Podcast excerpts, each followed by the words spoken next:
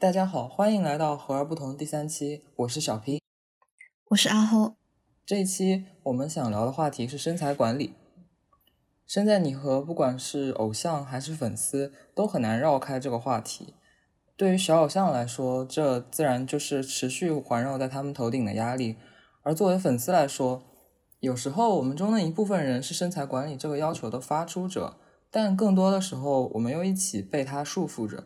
所以这期我们就来聊聊这个话题。对，这期我们请到的嘉宾是淡定，淡定来跟大家打个招呼吧。嗯，大家好，嗯，我是淡定，是这期和而不同的嘉宾，很高兴能够来参加这个节目。好官方哦。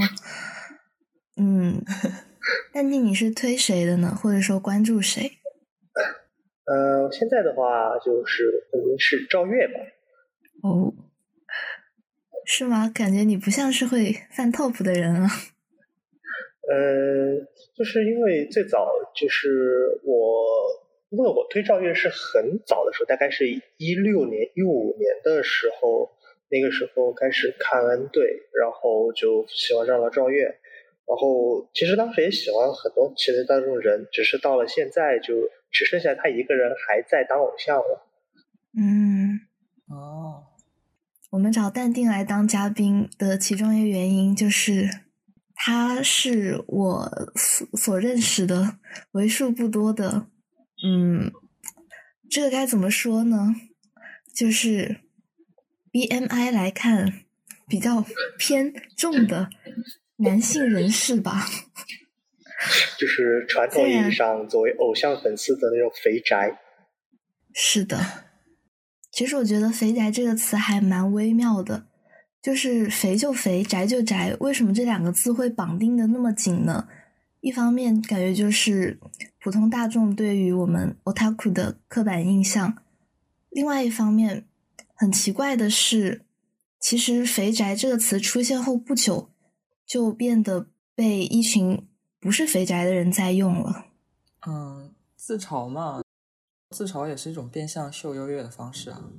是的，其实据我观察的话，作为 otaku 这个群体，嗯，是肥宅这种字面意义上的肥宅的比例，其实真的不算太小。在剧场，你能可能看到百，就是比在比在外面商场里面，就是肥宅比例更多的的人群。这个生活方式确实会有点影响吧。嗯，是的，所以我感觉，我不知道各位粉丝在听到偶像需要身材管理啊什么，或者说，呃，别人或开玩笑或认真的说自己是肥宅的时候，心里有没有那么一点动摇的念头？就是，哎，我是不是该减肥了？说到这个，嗯，不知道各位有没有犯过？一些经常被人说需要减肥、别吃了、别吃了的偶像，我就想到我去年喜欢乃木坂四十六的一个成员，叫做九保史绪里。就最开始知道他是看了他一些杂志图，觉得他的透明感和易碎感真的是一骑绝尘。后来又看《Nogi Bingo》这个节目，就觉得哎，他各种反应。都好可爱，于是就无可救药的爱上了。但是爱上之后，我发现了一个问题，就是我再去关注他的应援博，我发现这个这个人和当初节目里的人好像不太一样啊。他的脸怎么会圆那么多呢？然后说实话，因为我对他的喜欢很大很大一部分都是基于。他的外貌给我带来的那种氛围感，所以在发现他现在有一些发胖过后，我当时心里就很痛苦，我就不知道该不该继续喜欢。就要说继续喜欢的话，那我绝对是不会像以前那么喜欢他。但是如果就因为身材就放弃喜欢了，又显得我这个人很不太行。不过后来我还是去握手会，真的见到了他。那个时候我发现他根本完全一点都不胖啊，就是甚至还是能够在他身上感觉到那种纤细的感觉。镜头就是镜头跟真人确实是真的很不一样。就虽然说，我觉得现在那个镜头会让人显胖已经是常识了，但是大部分粉丝如果真的是没有去过现场的话，还是意识不到那个差距真的非常非常非常大。就是身材管理这个话题，就是对于对于要出现在镜头面前面对大众的偶像和只是跟自己。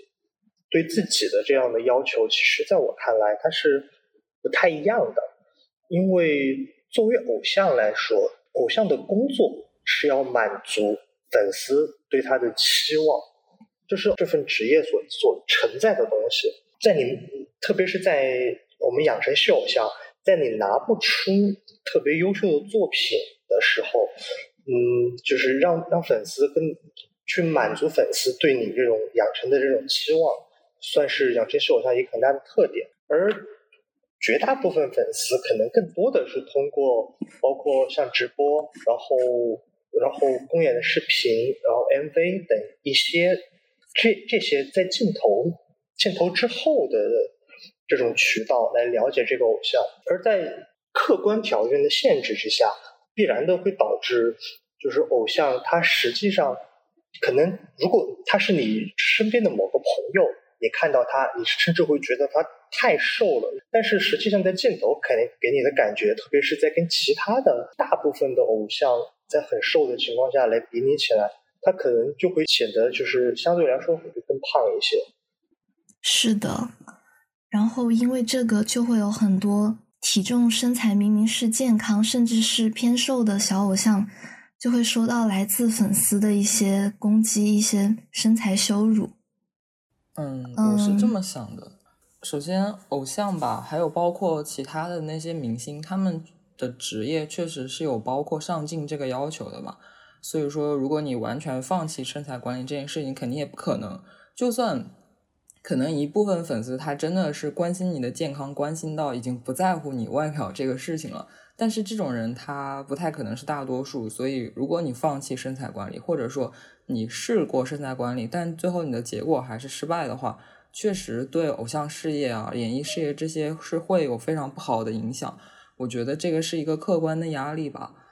嗯，但是我们看到那种比较不好的现象，一个就是他们用的有些方式看起来像自杀似的。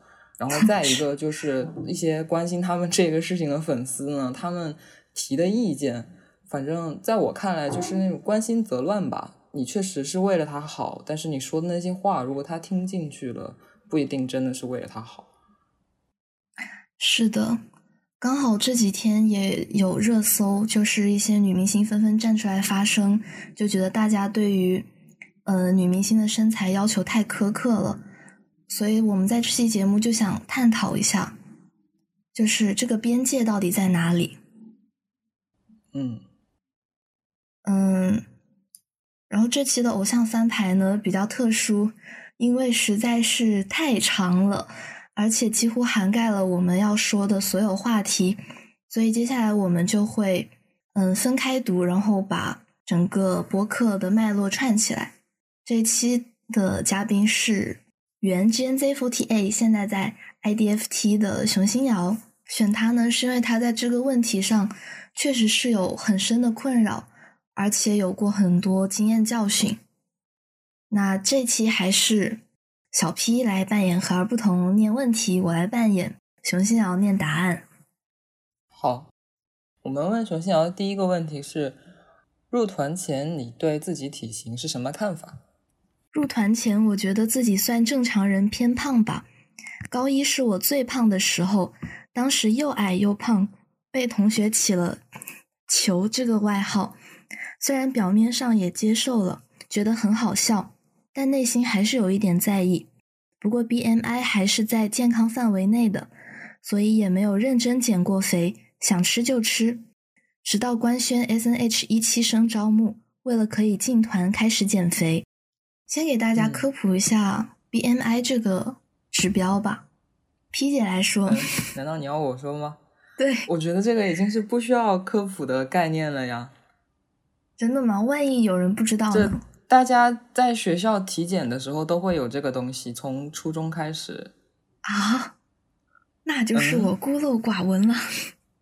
嗯，说说说也行，就是 BMI 它全称是叫那个 Body Mass Index 嘛，就是身体质量指数，它是一个嗯应用比较广的指数，但是实际上有点粗暴，因为它的计算方式就是把你的身高和体重比一下，它完全没有考虑过，比如说体脂率啊，比如说你的体型啊这些东西。所以大体上来说，它可以作为观察一个人到底健康不健康的指标。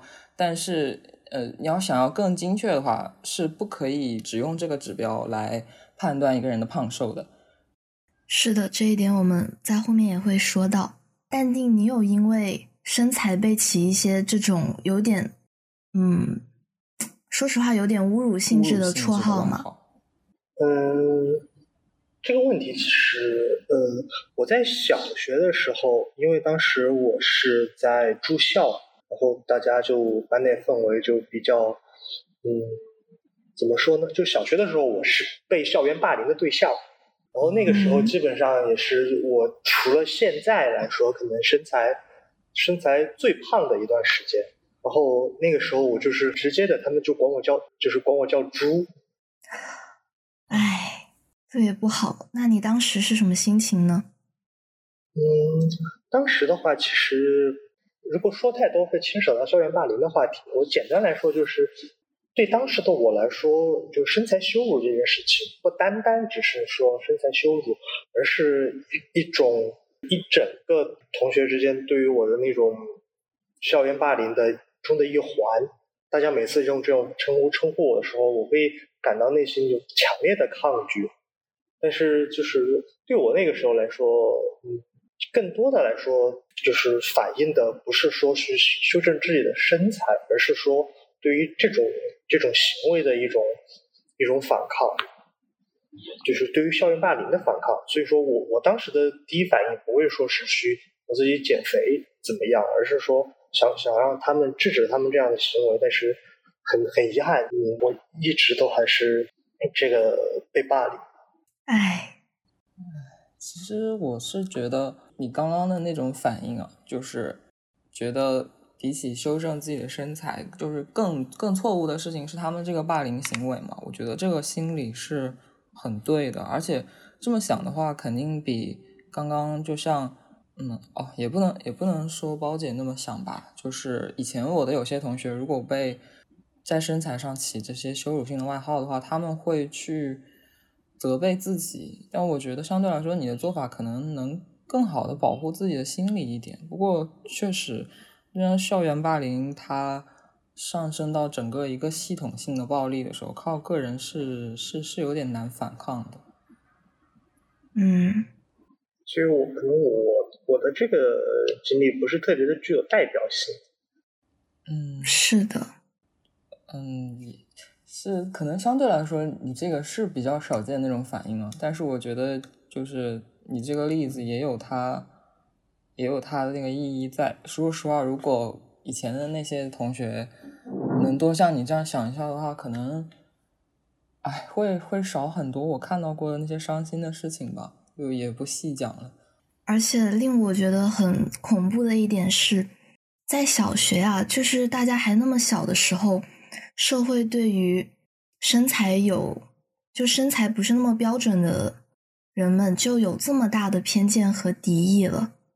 我记得很清楚，大概是在我初中的时候吧，大概初一初二的时候，嗯，当时夏天很热，就有一些女生穿了短裤，然后她们说实话也算不上胖，顶多就只能说标准往上重一点点吧。那时候就有一个。女同学凑过来跟我说：“啊，那个谁谁谁这样也敢穿短裤啊？”这句话，说实话，我就感觉就一直压在我的心里。就我开始自我检查，就是如果我要穿短裤的话，我是不是已经足够瘦了呢？但是如果有人现在正在经历，比如说，嗯，有人因为你的身材给你起侮辱性的外号，或者说对你不友好。嗯，希望你一定要知道，这不是你的问题，这是他们的问题。如果你不想改变的话，你完全可以不用改变的。对，其实不光是以前在学校的时候，包括现在我们年纪大了，然后有一些人他进入社会了之后嘛，经常都会因为各种原因稍微有哪里不标准，比如说你的脸胖了一点啊，或者说你的腿看起来比那些明星粗了一点啊，就很简单粗暴的被人说啊，你是不是胖？你是不是特别爱吃不爱动什么什么的？但是其实如果我们仔细想一下的话，胖，这里说的胖是说视觉上显胖，是有挺多种原因的。这个我们光是观察合理的小偶像就能找到很多不一样的原因。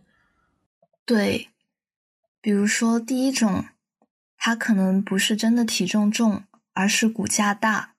比方说我们的翻牌嘉宾熊心瑶、包谷，他就是头大，所以显得。就是在视觉上显得比较，嗯，就是他视觉上相对于跟他身高体重一样的人来说，看起来可能会吃亏一点。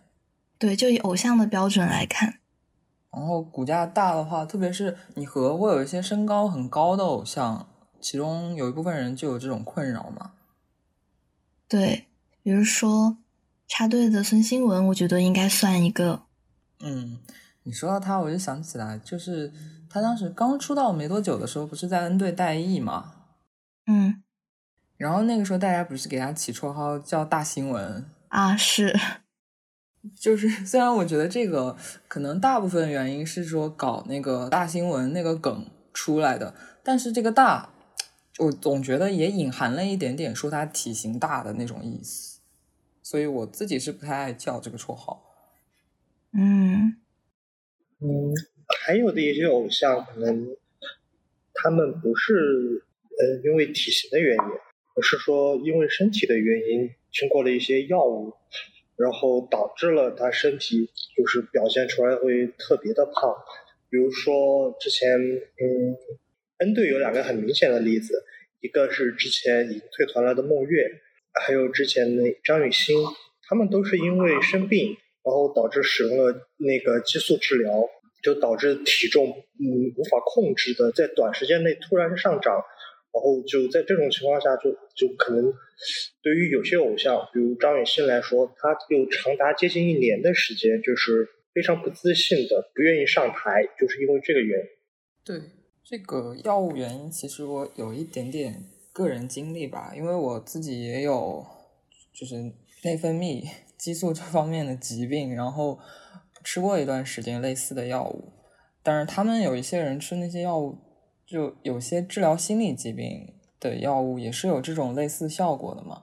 这种胖，首先它胖就胖的很快，而且因为它不是一种自然途径的胖，它不是说因为你热量摄入超标啊什么的长上去的那种，本来它就是一种我很难理解的方式，短时间内让你体重一下重几十斤。然后他也很难用那种逻辑正常的方式减下去，所以一旦有这种困扰的话，确实那些偶像他们会有相当长的时间要为这个问题而挣扎。是的，还有一种显胖的情况是水肿，就水肿水肿，感觉进到房间很多小偶像都会说：“哎呀，不能吃什么什么，或者说早起喝一杯呃冰美式，然后来防止自己。”显得水肿，对，水肿的话，原因也挺多的嘛。就他们体重可能没有变化，然后可能就只是，嗯，头一天大吃大喝了一顿，比如说你头一天吃了火锅，要是你酱料用的很多，吃的比较咸的话，第二天起来就可能发现，哎，脸肿了，眼皮肿了，或者是他们很多人不是睡觉睡得不够嘛，呃，或者是日夜颠倒，这种原因也也会让人看起来显肿。但实际上，你说他们胖吗？真的是没有 胖。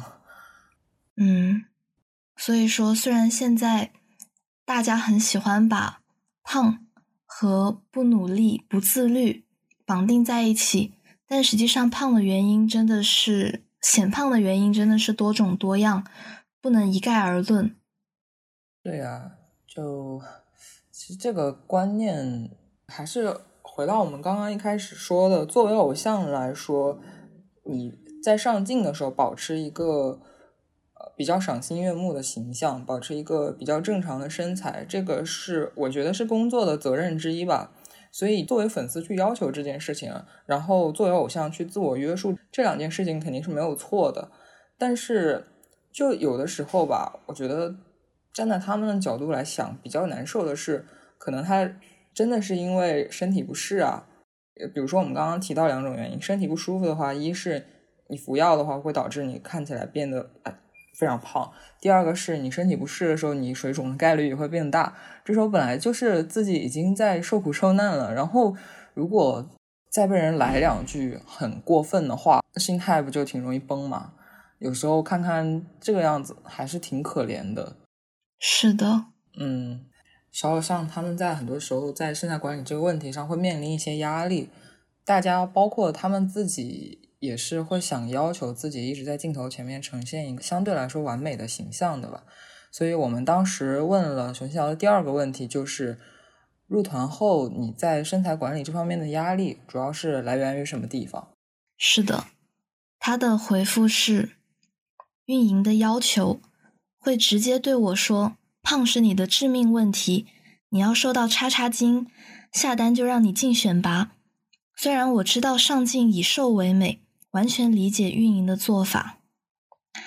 二粉丝的评价，被并不是自己粉丝的粉丝叫过大象腿、矮冬瓜等等等等，但压力更大的是粉丝的鼓励。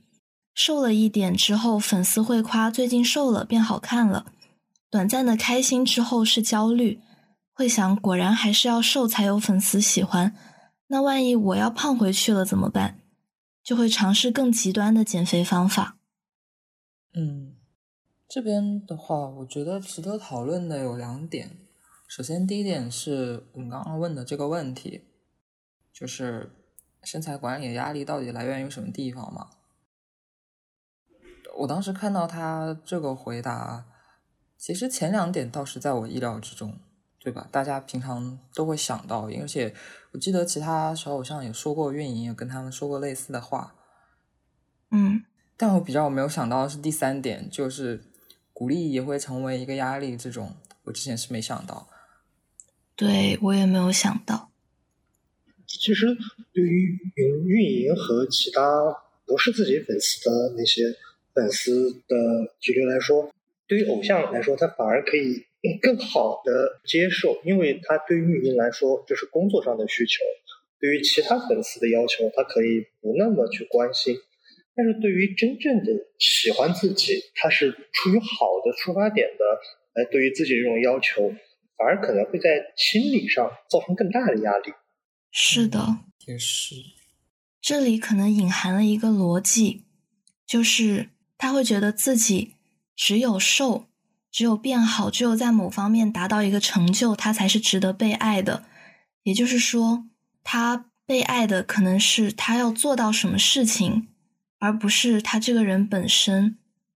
我就记得熊小以前在电台里说过，当时有一个粉丝，呃，跟他说：“你现在这样也很好，不过瘦了的话，可能会有更多的人喜欢。”然后他就觉得这是一种可能不太会给他带来压力，会让他觉得比较暖心的提醒他需要管理身材的方式吧。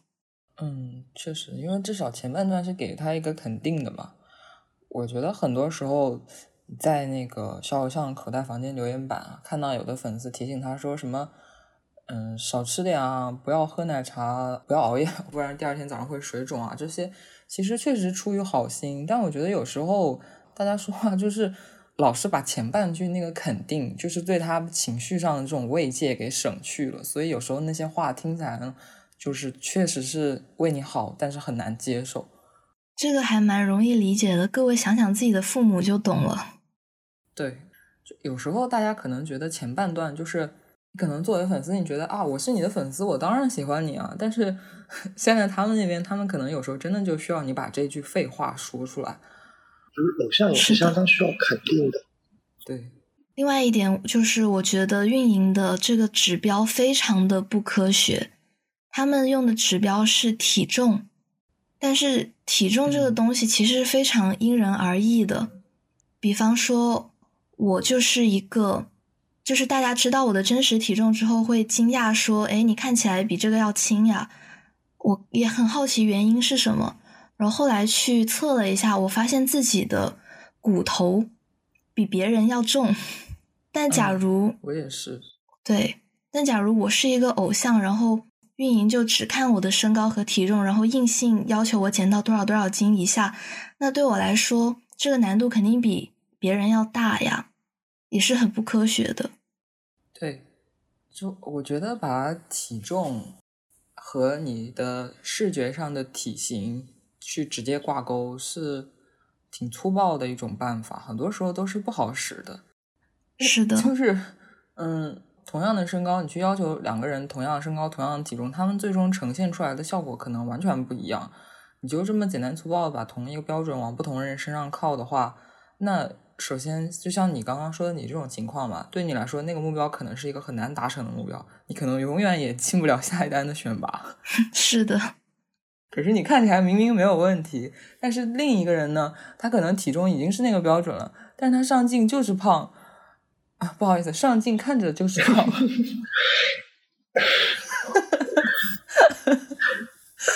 就嗯，反正很少有人能完美契合运营的那个标准吧。我觉得这种时候就应该采取一些更科学的区分方式。其实运营他们对于体重的要求，应该是只是跟偶像自己之前，就是你要比你之前要轻多少多少斤这个样子吧，应该不是。所有偶像就是一个标准，对，不是的。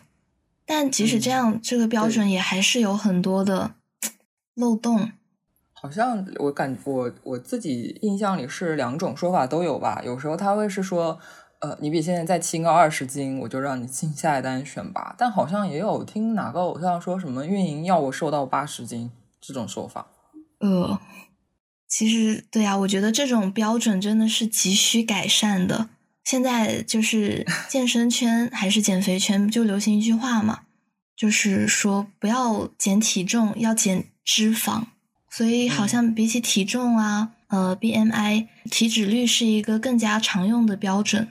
嗯，对，现在稍相对来说比较科学的，确实是这个标准。刚刚熊心瑶说到自己因为这些压力。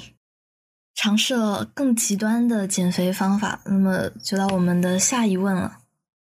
对，第三个问题我们具体问了一下，他采用过的减肥方法都是哪些，然后成效怎么样？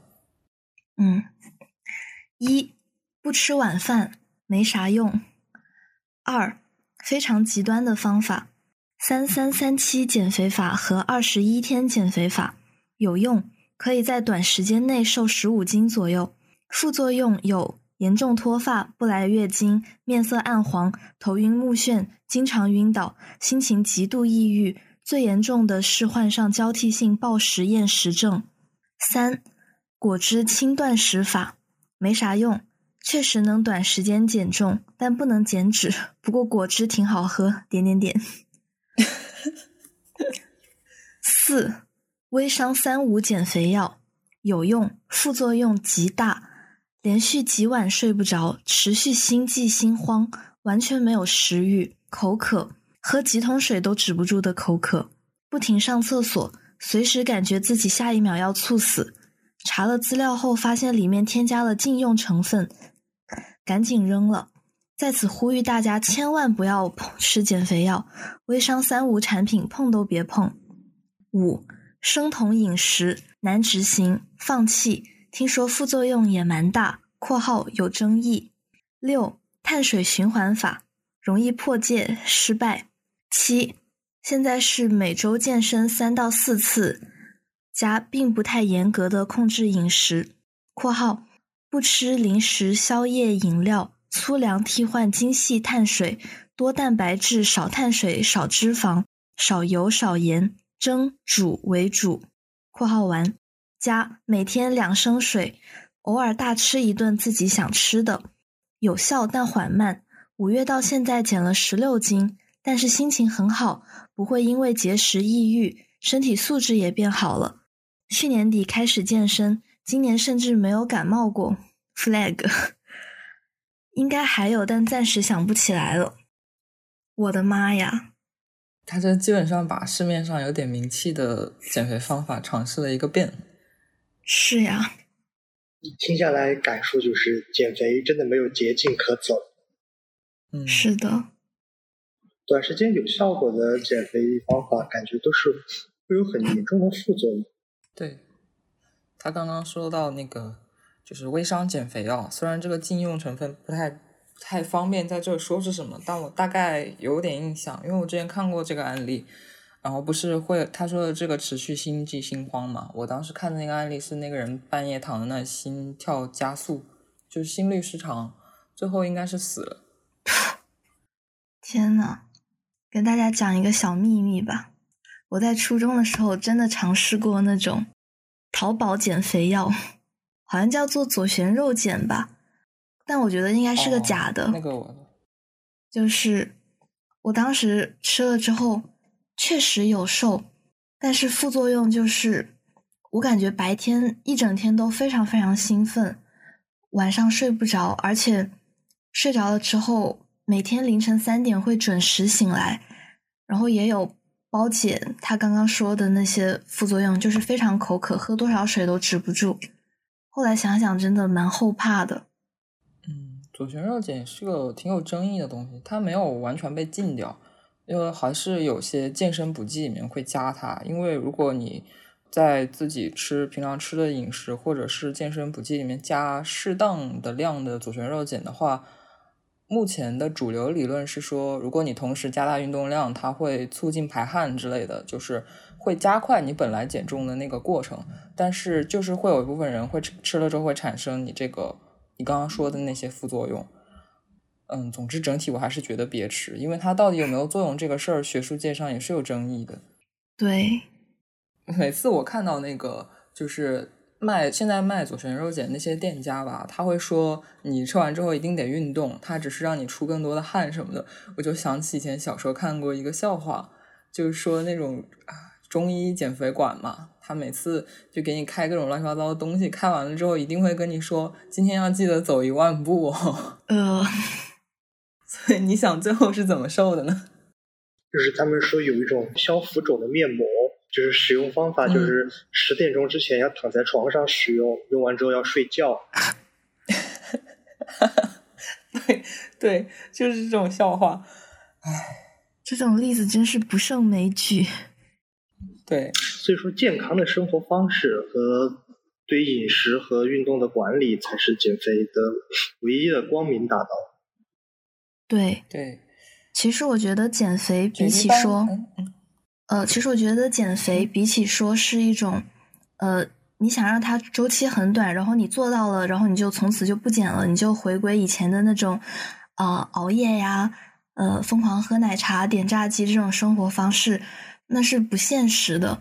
我觉得真的减肥的话，你就是要把它完全融入到你的生活里，变成一种生活方式，就是比如说固定的去健身啊，然后改变自己的饮食结构。我觉得真的是没有捷径可走。对，现在很多人，你看他平常做那种减肥计划，或者是在社交媒体上列点减肥 flag，他一般都会说：“啊，我两个月、三个月，这个不是最常见的一个时间幅度嘛？”嗯，但是其实这边稍微涉及到一点点基础知识科普的程度，就是身体它其实对你的体重是有一个适应机制的。很多人老是会觉得体重好像相对于你身体其他东西是一个独立的要素，但其实它不是。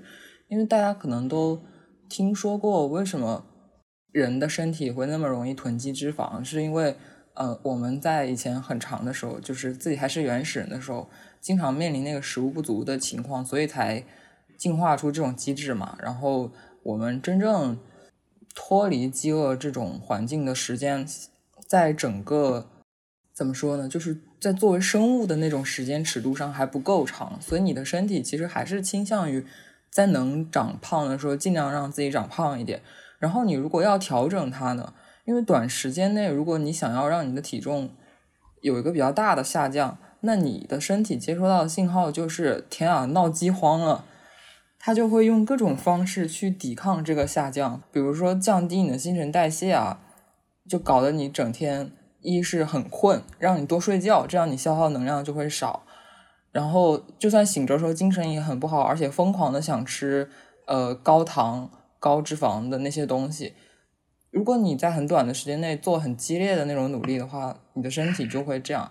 而是要真正的让你身体接受一个新的状态，那这个时间基本上是要以年为单位的。天呐，还有这样的科学道理？什么？你是真的吗？我怎么感觉你在讽刺我？我没有啊，我是真心的。嗯，就是现在有一个理论是说，那个体重设定点嘛，你的身体在成年之后会有一个自己觉得比较合理的体重区间。如果你在这个区间里面波动，前后波动个百分之十、百分之二十的话，身体是不会有什么特别大的反应。但如果你因为某种因素身那个体重跌出了这个范围，他就会用尽一切的努力把你重新拉回那个范围里去。天呐！就是为什么那种极端减肥方法都特别容易反弹嘛？而且反弹一般都是以毁掉你身体为代价的，这样你下一次减肥就更难。对，我身边也有很多朋友，就是感觉他们对减肥概念都非常的简单粗暴。比如说，他们觉得减肥就是不吃晚饭啦，然后你睡前吃东西就会胖啦，类似于这种。但其实这种不吃晚饭的话，一个是它会降低你的基础新陈代谢，导致你之后吃正常的量就会胖回来。而且我的观念没错的话，在一天的哪个时间吃饭，其实对最后怎么样都没有影响的吧？就关键还是那个，就是你的摄入量要低于你新陈代谢的那个量。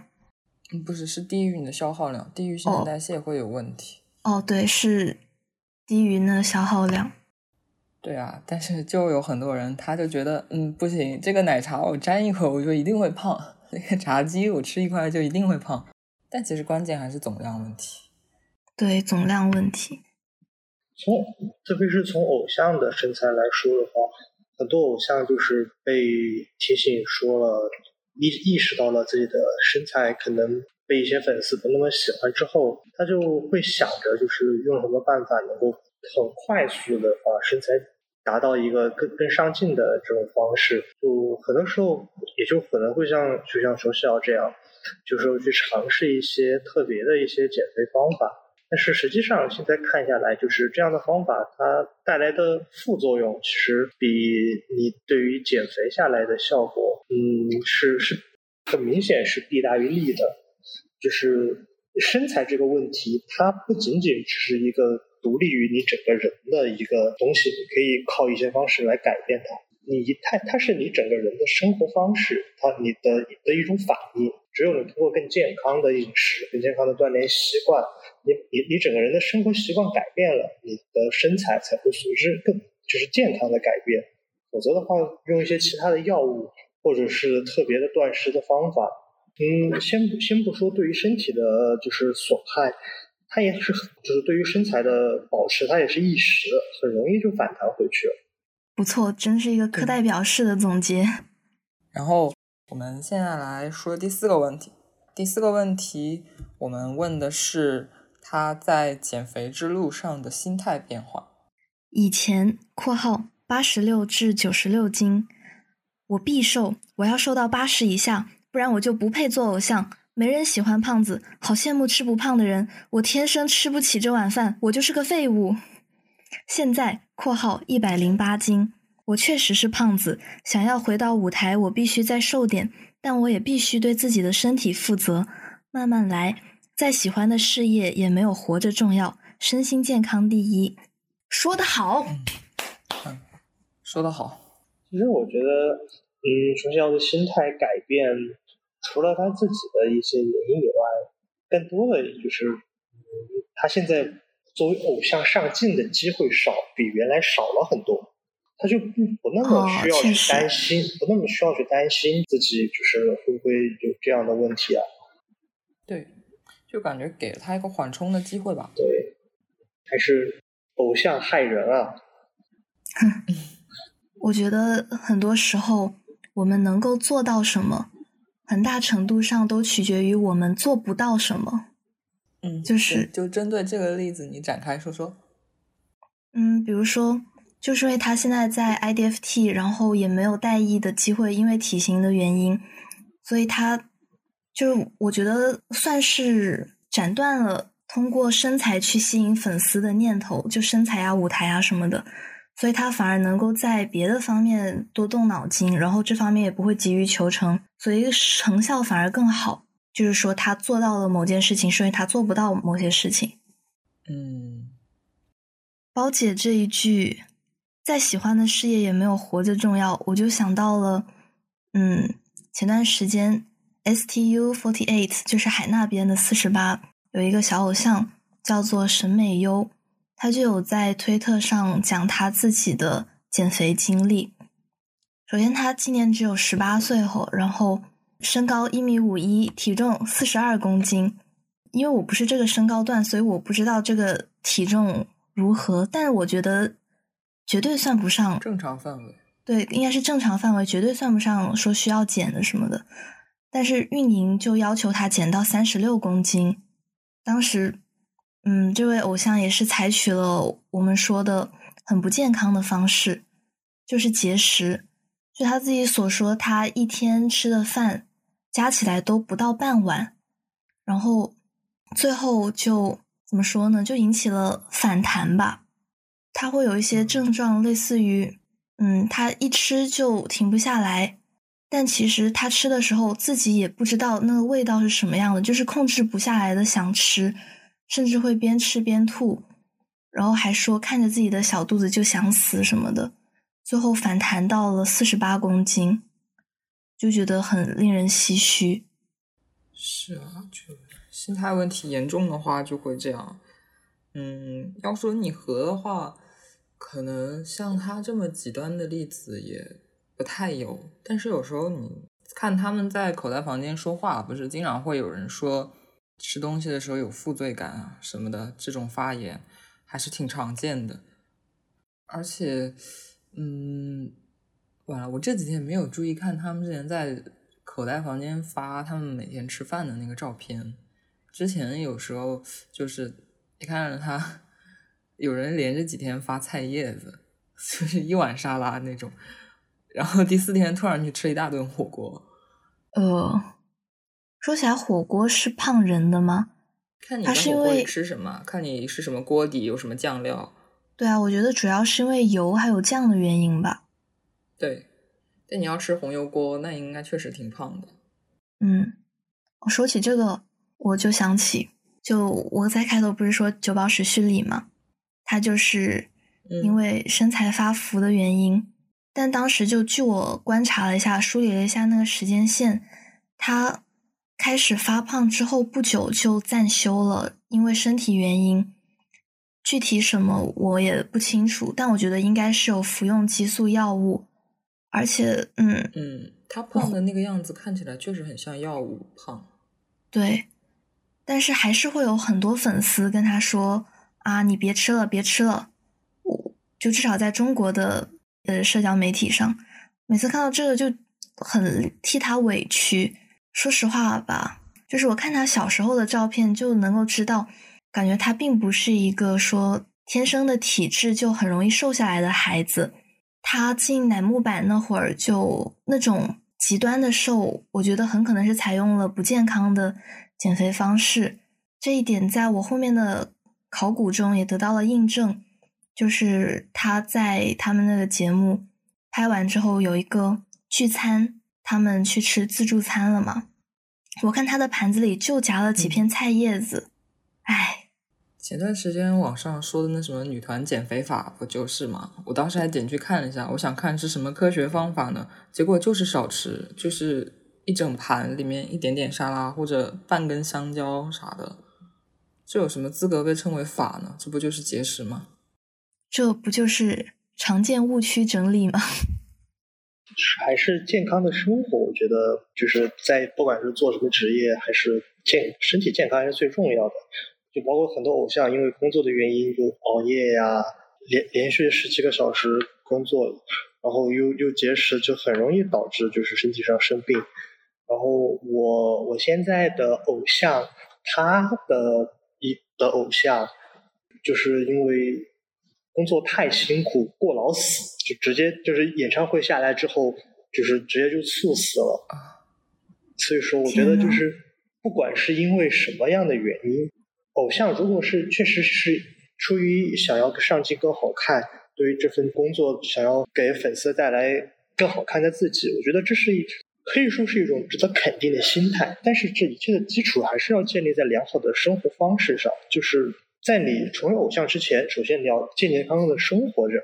是的，对我有时候看他们经常嗯熬夜啊，或者是起个大早去录制、去外务什么的，可能在他们这个职业，如果你要求像正常人一样天天早睡早起啊什么的。可能有点强人所难，因为很多时候这个工作时间安排不是说他们能决定的嘛。但就是因为这一部分他们没有办法自己掌控，所以我觉得在营养摄入上更要注意。因为人你健康最重要的就是营养跟休息嘛。那既然其中一头不由你控制，另外一头你就得更加注意才行。那要不然下一条。好，第五个问题我们问的是。你回归以后比以前胖了很多，原因是什么？方便说吗？最主要的是药物原因。去年九月开始吃米氮平片和丙戊酸镁，半年就胖了三十多斤（括号现在已经减了十多斤啦）。别的原因也有吧？一个是在团期间身材管理比较严格，不需要上台上镜了就没有那么克制；再一个是以前采用的极端方法太多了。恢复正常饮食后很难不反弹。嗯，这绕来绕去，不还是绕回我们刚刚说的了吗？对，就是，嗯，身材管理核心话题就是那个呀。对，在这里给大家科普一下，米氮平片和丙戊酸镁是用于治疗焦虑症还有双向情感障碍的药物。这种药物带来的比较常见的副作用之一就是食欲下降，或者是就是他有的人是食欲下降，有的人会食欲就是会暴饮暴食。对，有的是亢进，有的是下降，就每个人反应很不一样。但是就算食欲下降，吃这个药好像也会胖。对，对我身边有患躁郁的朋友，也是吃药之后比以前胖了非常多，挺惨的。而且。刚刚看熊建尧说他这个服药的这个事情，让我想起来，如果我自己的判断没有错的话，我觉得他之所以出这个心理问题，本身跟他在团的时候面临的那个很严苛的身材要求也是有关系的。这个就让我想到，其实其实很多人，包括我自己以前吧。在想这些问题的时候，也总是会觉得好像身材跟心理啊，或者说你的身体跟你的大脑好像是两个独立的部分。但是后来才发现不是这样的，因为你吃的好不好，其实真的会反映到你的心情上。你的营养啊、休息啊、运动这些东西，它不光只是说它会在你体型上体现出变化，其实它对你的心情也是会有各种各样不一样的影响的。比如说。断碳水的话，你的心情就是会很差，会很容易暴怒啊之类的。所以说，身心这两个问题，它其实是捆绑在一起的。如果其中一方出了问题，那另一方也很容易出问题，这样就很容易造成一个恶性循环。是的，我觉得熊孝德，嗯，双向还有焦虑，很大一部分原因，可能也是因为他在团时期。这些身材焦虑引起的负面情绪造成的。对，所以，嗯，怎么说呢？就现在在团的那些小偶像吧，我相信他们中也不可能是所有人都不知道正确的方法是什么。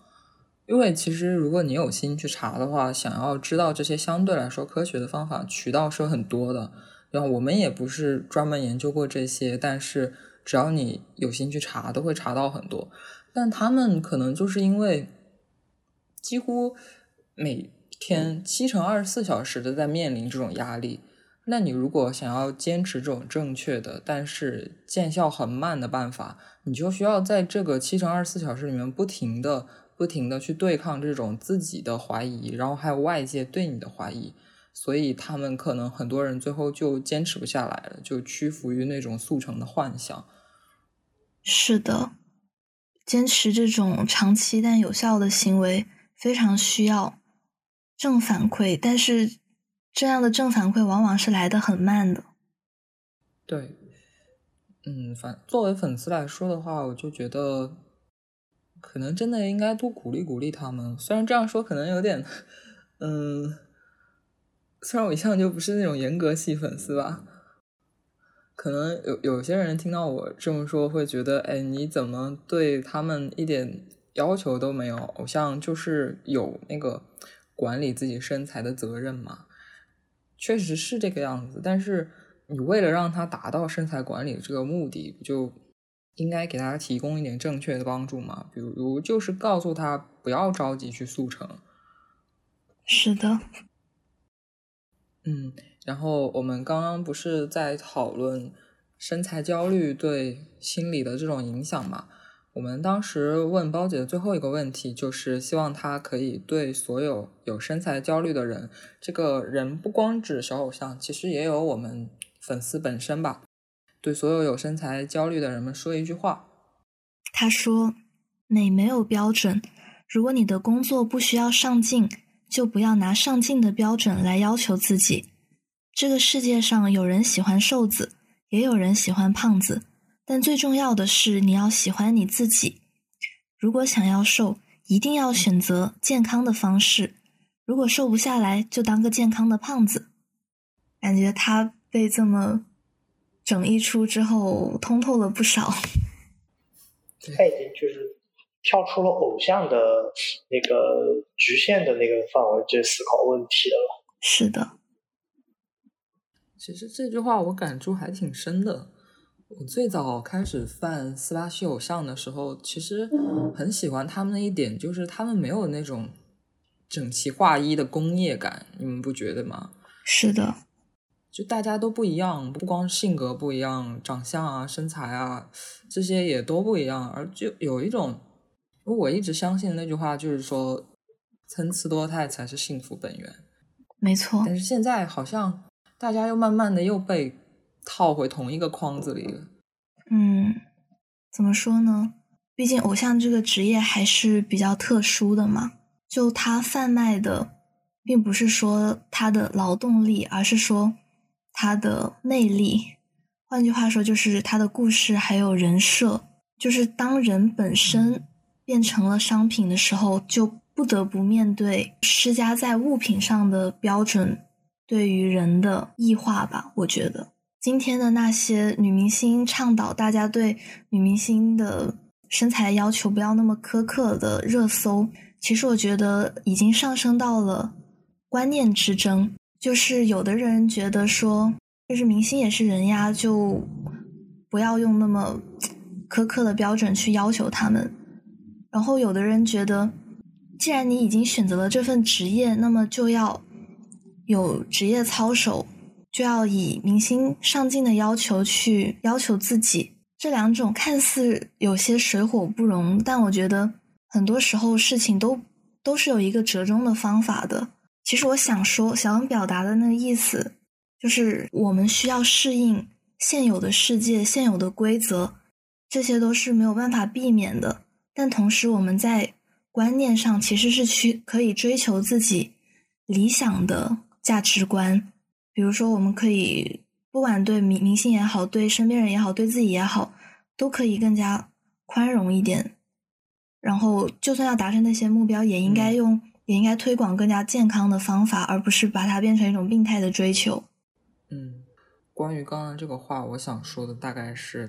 就刚刚不是有提到折中这件事情嘛？嗯，因为首先作为偶像、作为明星的话，我是觉得他们在这个职业里面，他们有义务要保证自己在上镜的时候是以一个比较好看的形象的。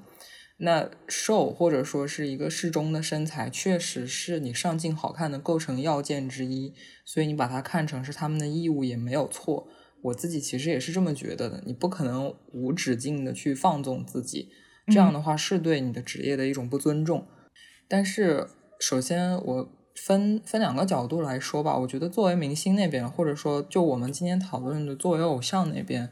除了去追求这个目标之外，你可以做的一件事就是，也给自己建立一个比较合适的心理预期。虽然说外界这些声音有时候是压倒性的，你作为偶像你自己是一个人，但是是有非常多的人在注视着你，有非常多的声音每天在干扰你，但。你可以试着去自己建立一个更正确点的心理预期，比如外界跟你说你多多多高多高，但是你要瘦到八十斤，你心里知道这件事情是不合理的，那你可以给自己建立一个更合理点的目标。比起外界那些你明知道不正确的想法，你更应该相信那些正确点的声音，包括你自己的真实的感受。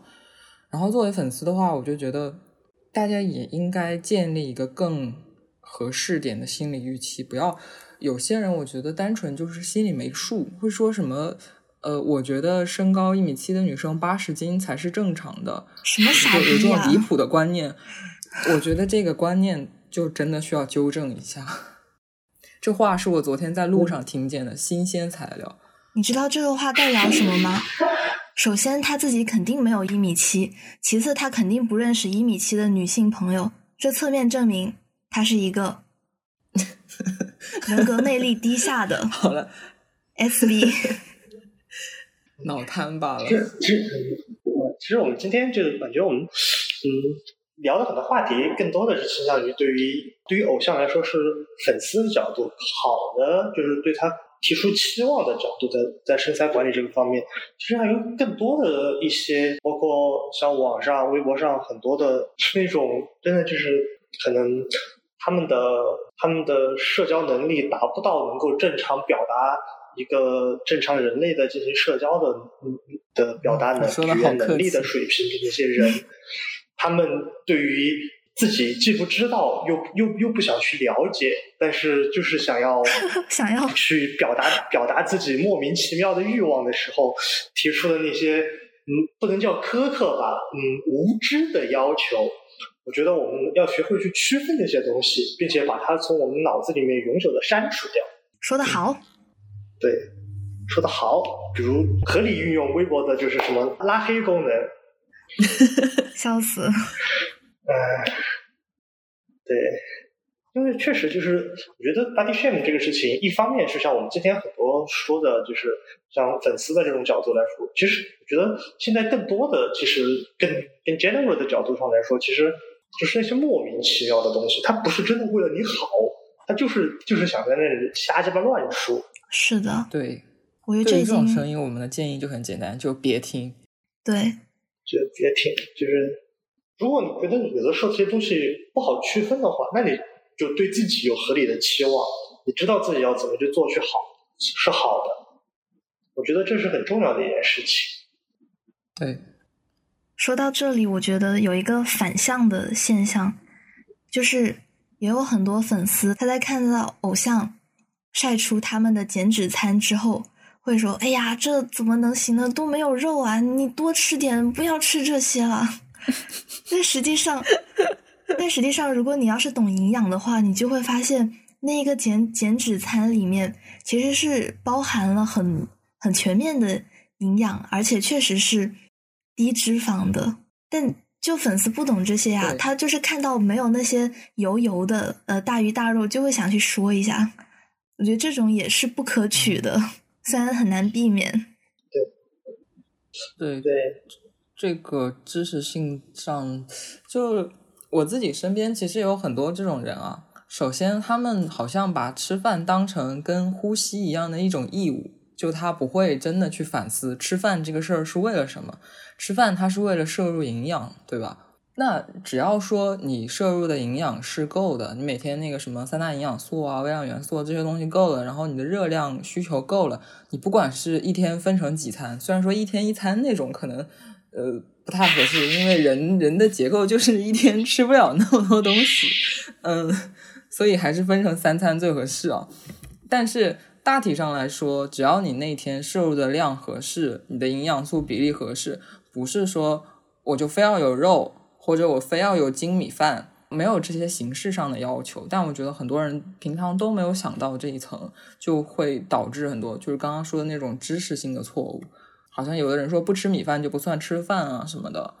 嗯，其实这种这这种更多的就是它是不是身材上的原因，更多的是就是对对于营养方面就是对这种知识的缺乏。对，嗯，说就是其实还是一样的意思，就是说对于偶像的对于身材管理这个问题来说，它其实首先。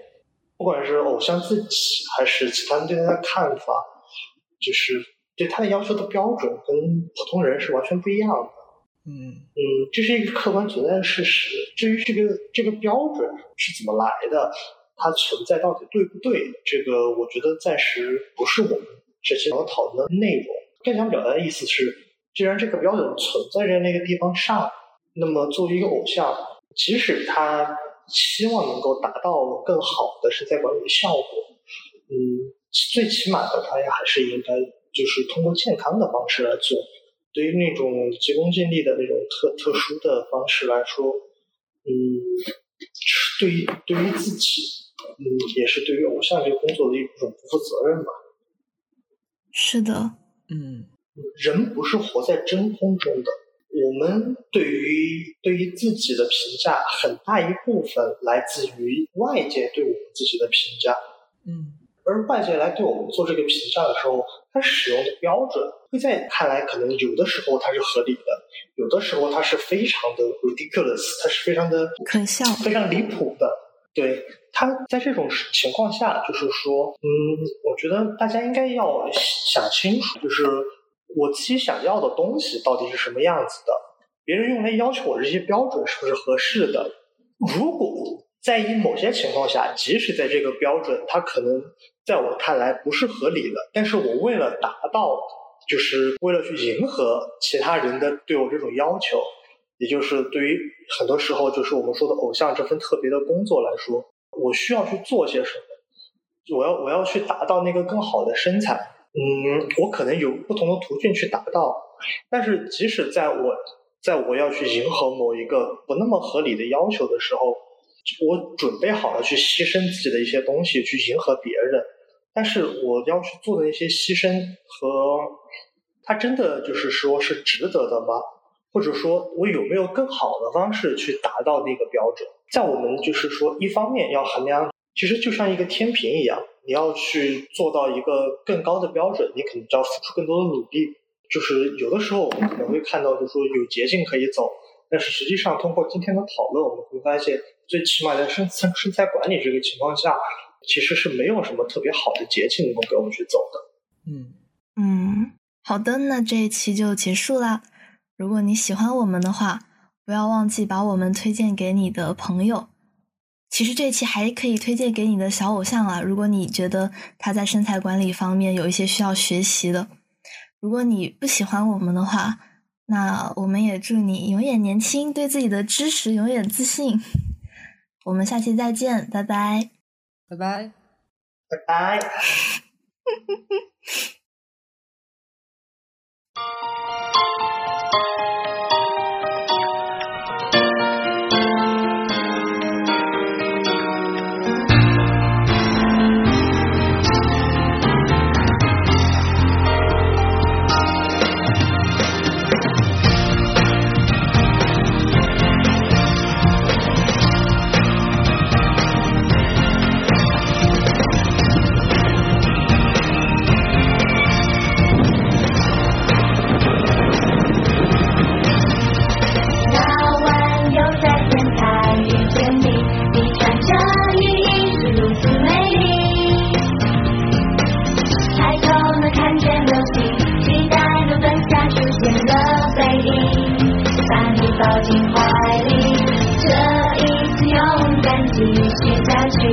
还